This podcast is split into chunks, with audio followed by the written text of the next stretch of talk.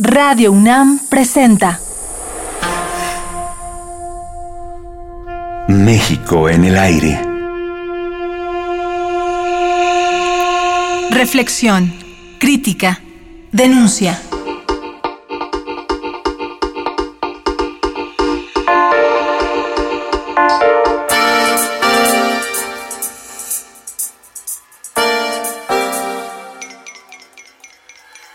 Las oficinas, los libreros, los archivos y cajones de debate feminista guardan en su memoria las reflexiones que desde hace 25 años cientos de plumas inteligentes han hecho alrededor de temas como amor y democracia, del cuerpo a las necesidades, creación y procreación, crítica y censura, otredad, racismo y mestizaje, la derecha y los derechos, heridas, muertes y duelos, matrimonio homosexual, familia homoparental, aborto, el derecho a decidir, libertad. Aquí, en una atmósfera luminosa y serena, Marta Lamas nos abre la puerta que conduce a sus ideas y a su visión sobre México, pero también al terreno de la subjetividad y las emociones.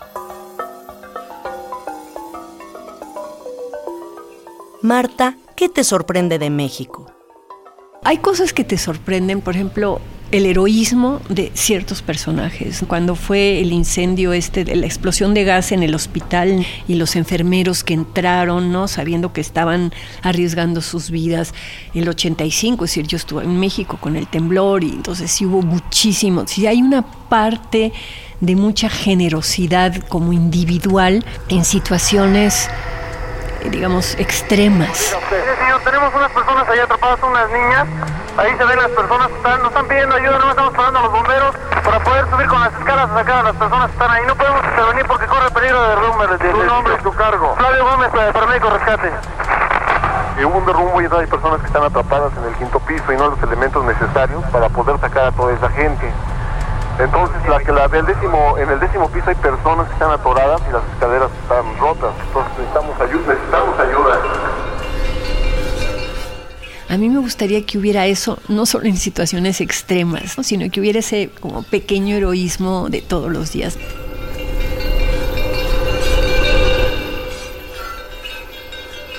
A veces me desespera, digo que todo tiene su lado bueno y su lado malo, la dificultad de, de ser un poquito más serios en ciertas cosas. Pero digo, bueno, hay buen ambiente todavía. Creo que todavía hay buen ambiente. Por lo menos en, los, en el mundo donde yo me muevo, yo, me, yo soy muy privilegiada. Yo me muevo en un ambiente universitario y, y intelectual y de mis amigas feministas y verdaderamente tenemos una vida todavía muy privilegiada, muy cómoda, muy gratificante.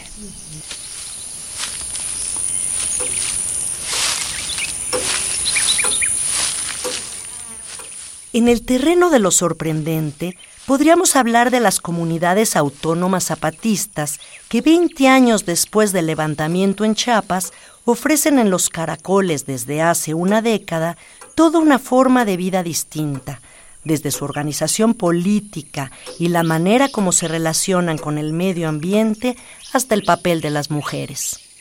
Antes de 1994 sufrieron discriminación, maltrato, su vida se centraba en servir al esposo, en cuidar a los animales y criar a los hijos. No iban a la escuela ni tenían derecho a aprender el español. Las niñas se vendían o intercambiaban, se les imponía un esposo. En los ranchos, los patrones que no pagaban salarios a los campesinos además abusaban de sus mujeres. Hasta que dijeron basta y brotó la ley revolucionaria de las mujeres. Se prohibió el consumo del alcohol y bajó la violencia intrafamiliar. Ya no se venden hijas y ellas pueden decidir su vida y ocupar cargos en los tres niveles de gobierno, local, municipal y de zona.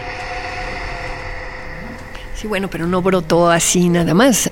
Llevaba un rato, digamos, un grupo de monjas progresistas de la liberación y de eh, ciertas figuras trabajando con los grupos de mujeres. Y había ahí toda una construcción que se hizo durante muchos años de un pensamiento de izquierda progresista.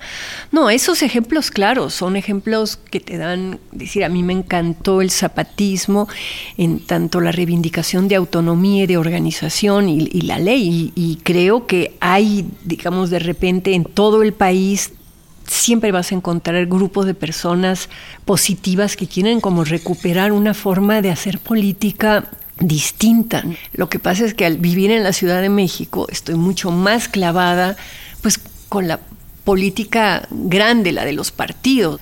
Yo hice una investigación en la delegación Tlalpan cuando Marisela Contreras era delegada y ahí pude ver también en ese nivel más micro pues una mujer decente, feminista, que quería hacer una serie de cosas y que sus mismos compañeros de partido, porque era una pinche vieja, le ponían piedritas en el camino, ¿verdad? O por la disputa de quién iba a quedar después. Entonces veo, incluso dentro de la propia izquierda, pues que hay gente limpia, hay gente padre y que sus compañeros les hacen la vida complicadísima. Y vi el equipo que trajo Marisela, habían unas chavas pero así totalmente comprometidas, que trabajaban impresionante. Y es de repente esos destellos que puedes en un momento determinado reconocer de que hay gente que quiere que las cosas sean distintas y que no están ni en la corrupción ni en la ganancia personal. Pero el panorama general sí es bastante negro.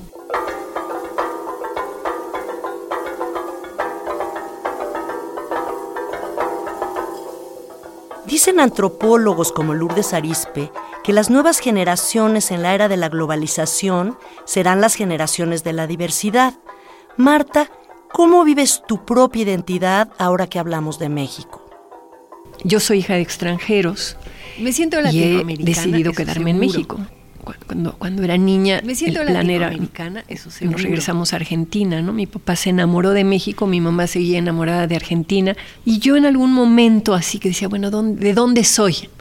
Y como en la, en la prepa, justo con mi despertar político, pues decidí que yo soy de acá. Soy la única de la familia con mi hijo que vivimos en México. Todos viven en Argentina, mis tíos, mis primos, mis sobrinos, todo el mundo. Y cuando voy allá, me siento, digo, recupero cosas que no tengo aquí en México, pero me siento muy mexicana. Y a veces cuando estoy en México, de repente sí me siento un poco más argentina. Me siento latinoamericana, eso seguro. Pero hay veces que mi mirada, el haber crecido, porque fui educada en los dos países y con papás extranjeros, entonces siempre está como la, la comparación entre México y Argentina. O sea, yo en Argentina soy una del montón y aquí soy la güerita. Y las veces que yo he tenido llegar a un lugar y hay una empleada doméstica antes que yo y el señor la atiende, el que la va a atender me atiende a mí porque soy la señora, un racismo mezclado de clasismo, eso no está tan marcado en Argentina. Y aquí cada rato me lo, me lo regresan, sobre todo si voy a un mercado me hablan a veces en inglés porque piensan que soy gringa o eso.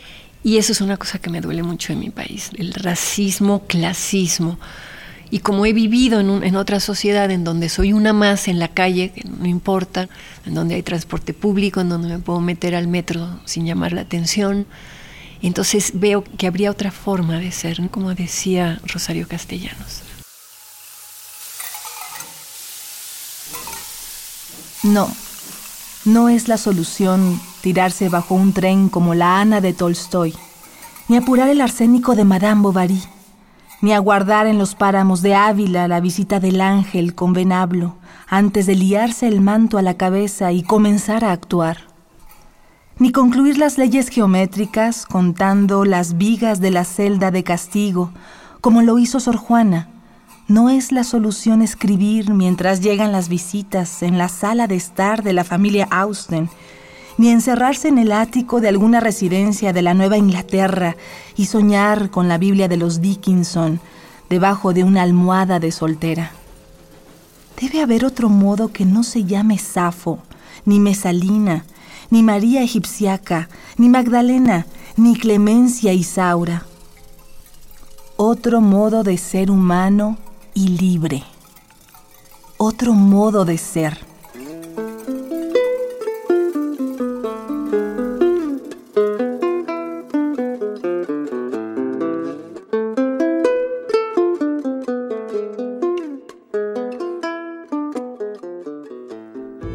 Durante gran parte del siglo XX, México tuvo una mirada atenta hacia Latinoamérica que se reflejaba en la política, en el arte y la cultura, en los medios, en la diplomacia. Las puertas de este país se abrían, por ejemplo, al exilio provocado por las dictaduras militares del Cono Sur o para interceder a favor de la paz en Centroamérica. Con la firma del Tratado de Libre Comercio y el ingreso de nuestro país a la OCDE, parece que hemos desviado esa mirada. Realmente todo nuestra influencia cultural más fuerte en este momento es Estados Unidos, ¿no? La manera en que se está agringando México es lamentable, ¿no? Hemos perdido esa mirada hacia. Totalmente, sí, totalmente la hemos perdido. Espero que la recuperemos.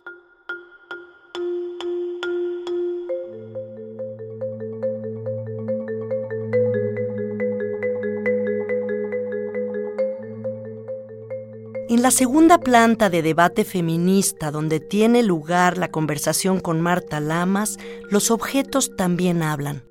El pizarrón, lleno de anotaciones, nos dice, descolonicemos el feminismo. También nos recuerda la existencia de las soldaderas o la presencia de Alay de Fopa en la revista.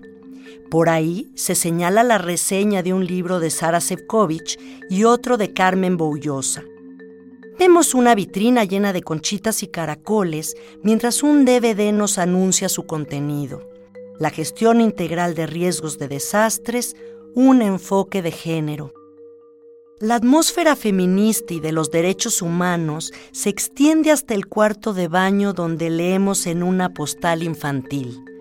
Digo no a la violencia, protégeme de todo abuso y explotación sexual. Una más en la que se lee, no nos romperán la esperanza, y dos fotografías emblemáticas, la de Simón de Beauvoir y la de Frida Kahlo. Si nos permites entrar en el terreno de la subjetividad, a ti Marta, ¿qué es lo que más te emociona de México? Ah, la música. No, bueno, la música jarocha, la música huasteca, la música ranchera, no, no, yo soy una enamorada de la música, es lo que me encanta la música. No te diría lo mismo con la comida, no como mucha comida mexicana, tengo un problema, no puedo comer cosas que piquen, ¿no? Ni, ni pimienta, ni nada así, entonces no, no soy muy fan de la comida, pero la música me enloquece, ¿no? Así, es lo que más me gusta. ¿Es sí. algo que te... Sí, sí, no, sí, sí, sí. Yo para ponerme de buen humor pongo mis jarochos en la mañana y ya salgo feliz en la vida y, me, y- y yo canto y me encanta cantar canciones mexicanas. Me sé mil canciones rarísimas mexicanas. La música es lo que más me gusta, ¿sí? Pues canto, canto en mi casa y luego hago fiestas y canto y a veces hago shows con unas amigas, o sea, canto.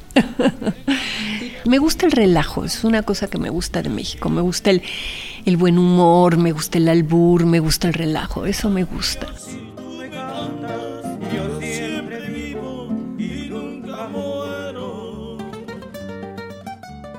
Marta Lamas y el feminismo, la antropóloga y los jóvenes, la importancia de la civilidad y el fortalecimiento del lazo social, la educación formal e informal, los movimientos sociales, la urgencia de la legalidad en la vida cotidiana, el papel del Estado, la necesidad de un debate público alrededor de los asuntos fundamentales de México, la huella viva de Ayotzinapa como un antes y un después en la reflexión y la salud mental de la sociedad mexicana en el contexto de la violencia extrema han sido los temas que abordó Marta Lamas en la entrevista de esta semana que hoy termina.